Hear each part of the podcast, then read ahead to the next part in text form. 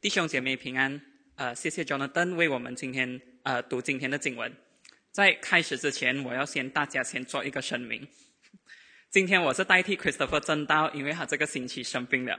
他的确很想要与大家分享神的话语，只是心灵固然愿意，肉体却软弱了。所以，虽然我和 Christopher 很早就已经开始讨论啊这段经文，正道本身是前晚才开始准备的啊。OK，王道堂会中的要求你知我知。如果那里讲的不好，我事先向大家先报个歉。如果有问题关于这段经文，OK，OK，欢迎在问答环节发问，我可以做补充。最重要的是，我们讲的听的都一起学习，同盟造就。OK，好，我们先做一个开始的祷告。天父，你留下你的话语给我们，是让我们更加认识你。更加爱你，天赋你的属性超乎我们有限的人所能理解的。你在历史上的作为超乎我们人所能明白的。愿我们用尽我们的一生来追求你、认识你、学习爱你，直到我们见你面的日子。奉主耶稣的名字求，阿门。OK，呃，OK，我看不到他的 blank 在哪里，算了。OK，人为什么会做傻事？OK。这个是我们今天要想的问题。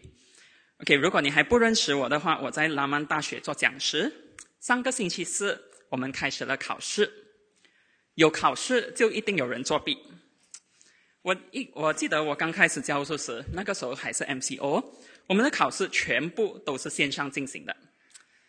一开始教书罢了，就给我抓到有人作弊。原因是因为他的卷子上有三个不同的字体。他做的就是他跟一个朋友说：“来来来，给我你的第一题。”跟另外一个朋友说：“来来来，给我你的第二题。”然后他就跟就这样原本这样就交上来，所以就给我们抓。OK，所以我和同事都在讨论，因为我们有开一个会来决定这个人要不要开除出去。OK，我们就在想，这个人要作弊，总算也要聪明一点吧，就不要给我们抓啦，对不对？OK，不过故事还没有说完哦。他作弊过后。他考了四十二分，所以我们也在讲，你要作弊，你要偷看，你要冒险，总也要考高一点的分数才值得嘛，对不对？你考四十二分，你既然偷看了，你索性就考八十五分啊，九十分啊，还是甚至九十九分？OK，为什么没有一百分？这个你可以问 Kelvin 跟 Joey，拉曼是永远不会给不会给你一百分，OK？不过有一个问题就是。这个作弊后又被抓的学生为什么会这样做？OK，他难道不知道他作弊是会导致他被开除的吗？还是他完全不怕他的成绩单就永远留着一个污点吗？因为你考试作弊没有开除你，他会给你零分，或者他会甚至说你整个学期的考试要全部考过，然后你的成绩单是会写的。难道他认为他这么厉害不会被抓吗？偏偏就是被抓。还是他真的是傻？OK，还是他真的是傻？根据我的同事，OK，因为我从此也没有再抓过呃作弊的案件了。OK，很多时候学生认为他们是逼不得已、走投无路了才会偷看的。MCO 的时候，的确有很多家境贫穷的学生，应该读书的时候他们在外面打工赚钱，所以没没没有好好的上课，没有好好的读书，才走到需要靠作弊来搏一搏。及格的机会，OK，所以我们今天读的经文是形容类似的情况。上个星期我们看到以赛亚预言，埃及和古时会被亚述毁灭，埃及世世代代是犹大的依靠。OK，所以我们可以看自所罗门的时代以来，埃及就与犹大联盟，但是到了西西家的时代，埃及越看越像一个不可靠的依靠。二十章提到，埃及和古时人将被掳到亚述去，成为奴隶，赤手赤脚，露出下体，是一个非常羞辱的场面。对于向来以埃及为靠山的犹大，他们看这的时候一定在想：我们真的很傻，去靠一个连自己都保不了的国家。所以，犹大和西西家王来到了政治的分岔路。他们是否要继续傻傻的依靠埃及，还是他们要投降归顺亚述？那个时候，同时巴东方的巴比伦正在兴起，也派了使者向中东的国家招兵买马，看起来像一个救星。在犹大看来，他们必须做一个选择：继续靠埃及，不可能，他们刚刚才去了亚述，裸奔一趟。OK，他而且如果我们看地图的话，OK，你可以看。埃及要去巴比伦，呃，要去亚述的路上一定会经过犹大，所以他们被掳去亚述的时候，一定是全部沿海的国家都看在眼里的。OK，sorry，OK，投靠亚述这个暴君吗？也不可能。巴比伦吗？看起来是一个不错的决定。OK，这是我们圣经里可以看到的。如果我们看以赛亚书三十九章，这里记载巴比伦王米罗达巴拉旦，他差遣使者来恭喜西西家王得病又康复。不过，如果我们看西西家王的回应，巴比伦的使者就没有这么单纯了。我们可以看猜到，巴比伦的使者其实是要说服犹大与他们联盟对抗亚述。不然，为什么西西家要特地把兵器全部拿出来给人家看？人家只是来跟你讲哦，恭喜你康复。为什么你要把兵器拿出来给人家看？OK，所以这是我们的历史背景。所以我们就来到了今天二十一章的经文。OK，这里先知给了三个预言。等下我看一下能不能 blank。哦，sorry，sorry。它的 blank 是哪一个？没有 blank 哦，OK，啊，OK，thanks，OK，所以我们来到二十一章的经文，这里先知有给了三个预言，不过我们要记得听众只有一个，就是犹大，目的也只有一个，就是不要投靠巴比伦。我们一起来看二十一章一到十节，OK，OK，大家一点时间翻一下。OK，先知这里一开始就形容以兰和马代两个国家发动战争。OK，我们可以看到以兰啊前进吧，马代呀围攻吧。我们也看到先知形容军队行动摆阵的样子，他会看见一队一队骑着马的军队，又看见驴队、骆驼队。不过以兰和马代到底在攻击谁？这个战争谁赢谁输？答案就可以在这里看到：巴比伦倾倒了，倾倒了。他把巴比伦神明一切雕刻偶像都打碎在地上了。简单来说，巴比伦将会被波斯马代国推翻和毁灭，这确实应验了。OK，所以我们可以看到马代和以兰在对付巴比伦。OK，我们可以呃。OK，所以我们回到我们的经文第五节。OK，有人摆设筵席，铺上地毯，又吃又喝，然后突然那个画面就转了，官长啊起来抹亮盾牌。OK，其实这个是要形容一副皇家的宴会在进行中，敌军杀进皇宫，然后巴比伦王赶快命人护驾的混乱场面。这个很大可能就是但以理书第五章。OK，我们呃，我来为大家念一下。OK，第一节，伯沙沙王为他的一千个大臣摆设筵席，与这一千人一起饮酒。然后这个就是我们熟悉的故事，就有一个手指头出现在墙壁上写了字，所写的文字是米尼米尼提克勒乌法而新。解释是这样：米尼就是神数算你年国，你国的年日到此完毕。提克勒就是你被称在天平上，称出你的亏欠来。匹勒斯就是你的国要分裂，归给马代和马代人和波斯人。于是博沙博沙沙下令，人就把紫袍给丹尼里穿上，把金链戴在他的颈项上，又传令使他在国位中列位第三。当夜，加勒底王博沙沙被杀，马代人大流士六十二岁。娶了加勒底国，OK，所以这个就是但以理书第五章博沙沙的宴会。五章三十节提到巴比伦王伯沙撒在宴会的那一晚就被杀，马代人大流士就开始了波斯的王朝。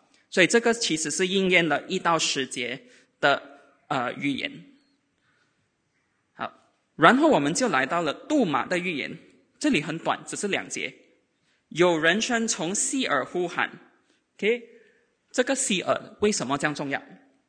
因为根据《生命记》第二章，西尔是神赐给以东人，就是以扫的后裔居住的地方，所以我们知道这个预言是针对以东。为什么又要提到杜马呢？我们要看那个地图，因为杜马是以东，OK。和巴比伦路上的一个城市，你可以看到那个呃点线，OK，那个是代表当时候的呃贸易路线，OK，所有以东的贸易都一定要经过杜马，所以杜马对以东来说是一个很重要的城市，而且巴比伦的使者去找西西家王去耶路撒冷的路上，很大可能也经过杜马，因为你看到从巴比伦要去以色列和耶路撒冷。一定要经过杜马那条路，所以我们可以猜测，巴比伦的使者会顺便说服以东与巴比伦联盟。OK，在历史上我们有一些证据，这个的确发生了。整个俄巴底亚书都是在说关于以东的审判，因为巴比伦灭掉犹大后，以东人就趁火打劫，占领犹大的领域。其中一个很出名的以东人，就是我们新月认识的希律王，所以我们这里可以猜测，以东的确和巴比伦联盟了。所以我们回到我们的预言，以东问夜里如何，问了两次，这个不是问今晚天气好吗？会下雨吗？也不是问有没有巴沙马拉吗？OK，这个其实在问的是夜晚还有多久，还有多少个小时才天亮。OK，当时亚述威胁着整个中东地带，包括以东、摩亚这些小国家，所以以东很想知道的是，他们的苦难，呃，苦难还需要熬多久才会结束？而他们得到的回应是一个没有用的回应，就好像学生最近一直问我，考试这个、这个、这个会出吗？有出的话会几分？然后我的回应永远都是有可能出，也有可能没有出。所以，其实他们的答案是一样的。早晨来到，黑夜降临。他的意思是指，以东虽然可能会得到解脱，这个就是早晨。这个解脱是暂时的，因为更大的苦难就是黑夜会来到。回应以东的那个人还接下去说：“你若要问，问吧，也可以回头再来。”意思就是说，以东继续问下去，也不会得到一个明确的答案。换句话说，以东的未来生死一概不明，没有一个明确的答案。好，我们接下来就到我们的第三个预言，关于阿拉伯。OK，在这里我要先注明一下，阿拉伯和基达是通用的。OK，阿拉伯是指那个地方的名字，基达是阿拉伯民族的名字。OK，所以是通用的。基达人是游牧民族，OK，大多数以旅行商队为生。OK，从历史上，基达人的一个女王与巴比伦的米罗达巴拉旦联盟对抗亚述，他还派了他的兄弟率领军队，连同巴比伦的军队一起攻击亚述。结果呢，基达和巴比伦不止战败，基达人的女王的兄弟，就是率领军队的那个人，还被巴比伦抓去。真是可怜虫一条。在这里，先知在形容基达人因为战争成了难民，他们的商队被迫离开平常使用的道路，躲到树林中。也有人用饼和水来供应难民的需要。接着，先知也很明确的表示，基达的荣耀必归于无有，他的军队也会被毁灭。OK，经文有说。基达人中强壮弓箭手剩下的数目甚为稀少，而且这一切都会非常迅速的发生，不会延迟。所以这个预言就是在形容基达人与巴比伦联合遭到亚述反击被毁灭的情况。OK，所以这三个预言带出我们今天的第一个重点：依靠他人的凄凉结局。OK，先知其实是要告诉犹太人不要依靠巴比伦。第一个原因就是一到十节巴关于巴比伦的预言。巴比伦迟早会被自己现在的联盟国，就是以兰和马代背叛和毁灭。因此，犹大只需要留心观察和守望，就会看到战争的来临。然后，战争的结结结果就是好像以赛亚所预言的一样，巴比伦会被毁掉。所以，你为什么要投靠一个会被毁掉的国家？第二。先知借着以东和阿拉伯的预言，要告诉犹大：如果你与巴比伦联盟，你会付上一个意想不到的代价。如果犹大选择投靠巴比伦，像以东一样，犹大的生死未定，前途毫无线索。也许巴比伦会带给犹大暂时的盼望，不过更大的苦难在后头，就好像黑夜追随早晨一样。像阿拉伯，如果犹大和巴比伦一起兴起军队对抗亚述，犹大人会沦落成为难民，军队被毁，毫无所剩。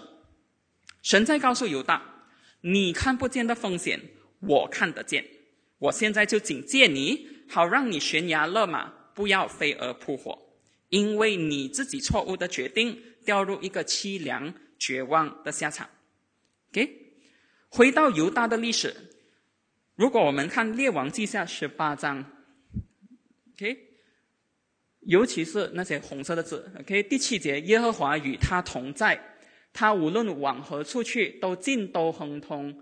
他背叛亚述王，不服侍他。然后我们就跳到第十三节，就是亚述攻击犹大之后，西西家王十四年。亚述王西纳基利来攻上来攻击犹大一切坚固的城，将城攻取。犹大王西西加派人到拉吉亚述王那里说：“我错了，求你撤退离开我，凡你罚我的，我必承担。”这里我们可以看到，亚述王为什么会攻击犹大，就是因为他。犹大打啊，犹大已经宣布他们背叛了亚述王，所以犹亚述王根本就是来惩罚他的。OK，所以为什么西西家一个算是小国的国王会这么大胆去背叛当时最大的帝国？很大可能是因为巴比伦在给他撑腰，给他假的希望，所以亚述就侵犯了犹大。虽然我们从圣经知道神保守耶路撒冷逃脱亚述王的攻击，事实上犹大其实付上了一个很惨重的代价。因这亚述的攻击，犹大人口三分之二啊，不是被抓到亚述去，就是因为战争或者瘟疫或者呃饥饿而死去。所以我们看到依靠他人确实只会带来一个很凄凉的下场。这个就是我们的第一个重点。OK，这对我们又有什么用？我们有些时候看到神以很严肃，甚至很恐怖的画面来警戒犹大。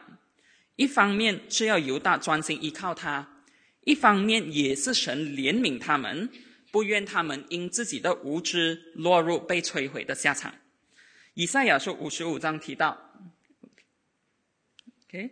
提到神的道路高过我们的道路，神的意念高过我们的意意念，我们人连下一秒都不能预测，时间和历史却完全在神的手掌心中，所以很多时候神似乎在吓唬我们，威胁我们：你若不跟从我，我就把你丢进地狱。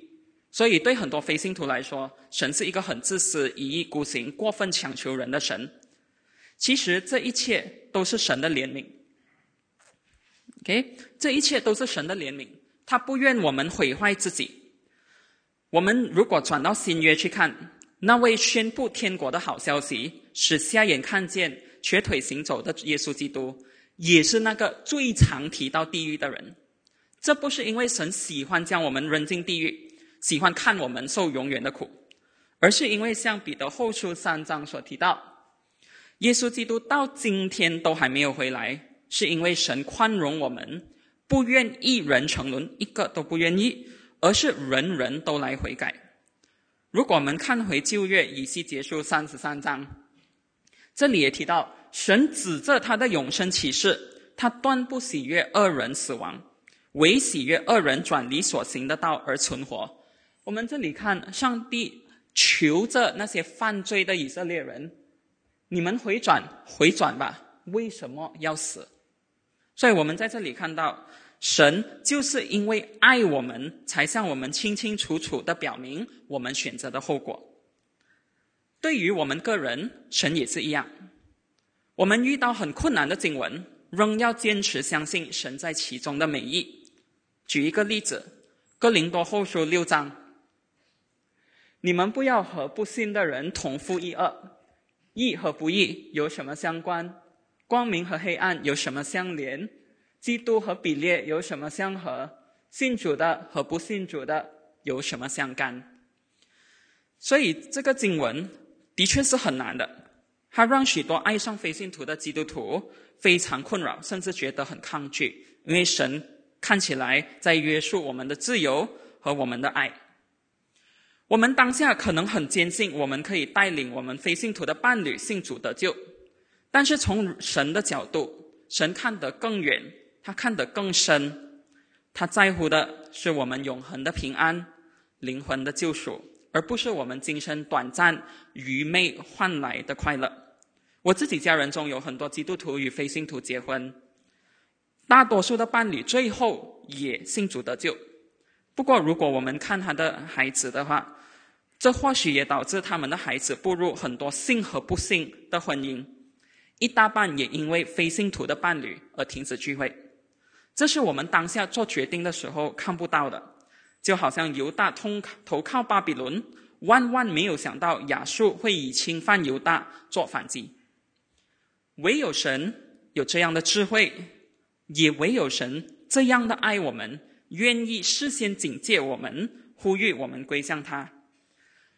福音更是如此，我们沉沦在罪中，不愿意也不能看到我们罪的代价。然而，神没有任凭我们自生自灭，世世代代以来，他借着他的先知和律法显明我们的罪，他用历史审判的事件表明罪带来的后果，最终他以耶稣基督的死而复活，带给我们救恩。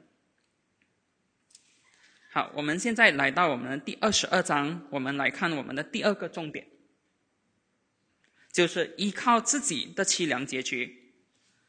先知从列国，OK，就是他刚才看了巴比伦，他看了以东，他看了阿拉伯，他现在把目光转回自己的本国，就是犹大。先知一开始形容耶路撒冷皆大欢喜，呃，首先可以 blank 掉它吗？Thank you。OK，他一开始形容城皆大欢喜，你们这四处呐喊、大大声喧哗的城，欢乐的意，人家很开心。有一点好像 Blackpink 来马来西亚的时候的感觉。不过，不过那个画面突然转到战争和死亡，我们看到人因为城市被围困而饿死或者病死，我们也看到城墙被攻破。OK，这个是，呃，这个是第五节，我们看到城墙被攻破，城市的领袖也企图逃脱，却被抓回来。这个是第三节，我们也看到敌军四处围绕耶路撒冷。这个是第六和第七节，在这里其实先知在预言巴比伦将来毁灭耶路撒冷的场场面。如果我们看到耶利米书三十九章，OK，我们会看到巴比伦的军队成功攻破耶路撒冷的城墙。而且当时候犹大的最后一个王西底家王，他就看到了城墙被攻破，他就想要逃走，最后却被抓住，困在锁链里，眼睛都被挖出来。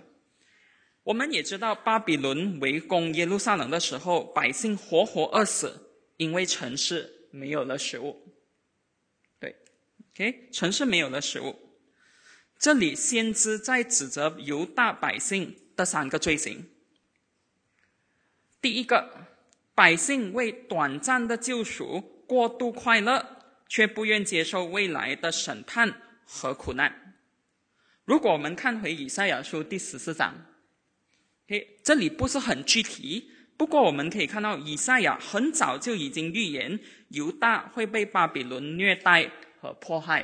因为你看这里，呃，经文这里说，犹大脱离愁苦、烦恼和被迫做苦工的日子，他的反应是他会嘲讽巴比伦王，就是说巴比伦是那个使他们，呃，给他们愁苦、烦恼和迫害他们做苦工的人。OK，所以以赛亚在这里斥责百姓，因为他们自己以为自己。逃脱亚述王的手就已经平安了，不过他们不愿意看到将来亚述王做不到的，巴比伦会做到，就是他会攻破和完全毁灭耶路撒冷。这个是第一到第八节。第二，我们看到百姓依靠自己，却不愿意依靠神。这里经文比较明显，先知在形容西西家王为了抵抗亚述军队而采取的行动。这个我们可以参考历代之下第三十二章。OK，百姓把希望建立在兵器，因为我们看到西西家王制造了许多兵器和盾牌。百姓把他的他们的希望建立在城墙，因为呃西西家王特地建了多一座墙。来兼顾啊大卫城。第三个，把呃百姓也把希望建立在他们的水源，OK，因为呃西西家王堵住城外的泉源，为了使城内有水喝，城外没有水喝，OK，所以百姓把希望建立在这些人手所造的东西上面，他们认为他们因此击退了亚述。神其实在对他们说。亚述攻击你们是我安排的，亚述无法毁灭你们，也是我的眷顾。你们为什么还看着自己微不足道的功夫呢？你难道没有看到其他犹大的城死去的犹的百姓？你的城墙、你的兵器、你的水源救得了他们吗？第三，百呃，先知指责百姓宁愿放弃活下去的指望，也不愿意悔改归向神。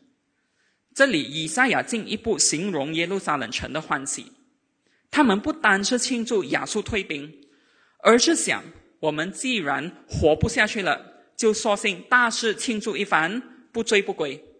其实考试的时候我也有看到的，就学生你很明显看到他放弃的时候，他就开始在他的考卷上面画图画。呃，其中一个我看过的是学生在上面像耶稣，像阿拉。呃，还有向佛祖以祈祷，他们的呃经文全部都写，OK。所以其实耶路撒冷的百姓面对着一个类似的情况，他们已经认为没没有活下去的指望了，所以我们索性庆祝吧。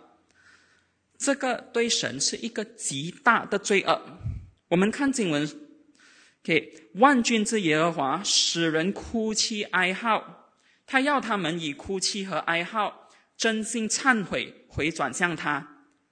百姓反而完全放弃相信神，宁愿死也不愿意悔改，所以神就说他们的罪至死也不得赦免，是因为他们至死也不肯悔改。这个对我们其实是一个很大的警戒。我们对事情彻底灰心、彻底放弃，其实会不会是反映出我们的心中可能像耶路撒冷的百姓一样？已经完全失去了对神的信靠。这不是说基督徒不应该感到灰心失望，连使徒保罗给哥林多后书第一章也承认，他遭遭遇苦难的时候，连活命的指望都没有了，心里断定是必死无疑。这里想要带出的是，我们在绝望中不能拒绝神，抗拒神给的盼望。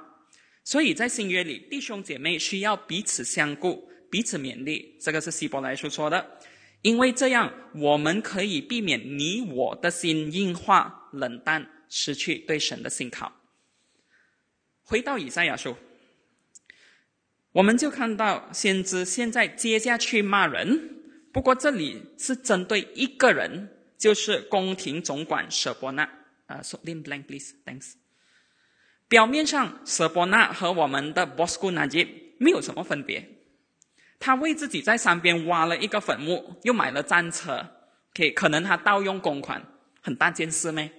很严重咩？为什么要神亲自派一个先知去讲我会审判你？为什么这样严重？为什么不不做一个啊概括性的审判？说啊，上帝要审判一切的贪官？为什么要亲自针对舍伯纳？OK，我们回想一下当时的历史背景。OK，犹大面对着亚述的威胁，犹大大多数的城市都已经倒了。OK，呃，之前我们看到啊，OK，Sorry，我要跳很多很多张。OK，我们看到希纳基利，他到了拉吉。拉吉其实是一个犹大的城市，希纳就是亚述王把它毁掉过后，他拿来当做自己的兵营，所以那个时候整个犹大除了耶路撒冷和几个小城市，都在亚述王的攻击的呃统治下。OK，sorry。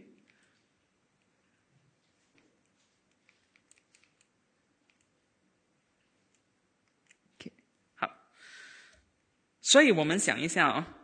舍伯纳这个人，在战乱的情况中，他是国家算是最高的领袖之一。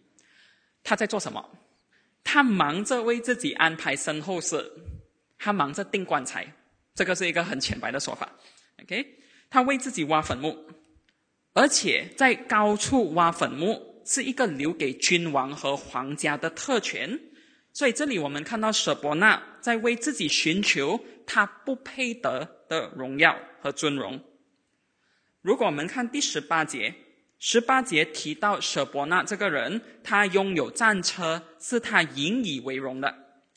你想看，在战争中最需要战车的时候，竟然有一个人有本事为自己得到战车。诶，这表明舍伯纳完全不在乎国家的安危，他只是顾着为自己积攒财富。因此，神称他为主人家的羞辱。并要革除他的官位，驱除他，将他像球一样抛向一个宽阔之地。这个是说他会死在外地，到时候他的战车也救不了他。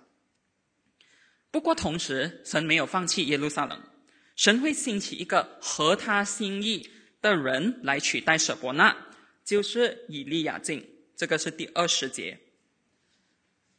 这个人会得到舍伯纳的权利。并会尽责照顾耶路撒冷的百姓，OK？因为啊，这里说他必做耶路撒冷居民和犹大家的父，他会做一个尽责的领袖。换句话说，他会成为耶路撒冷和犹大应得的领袖。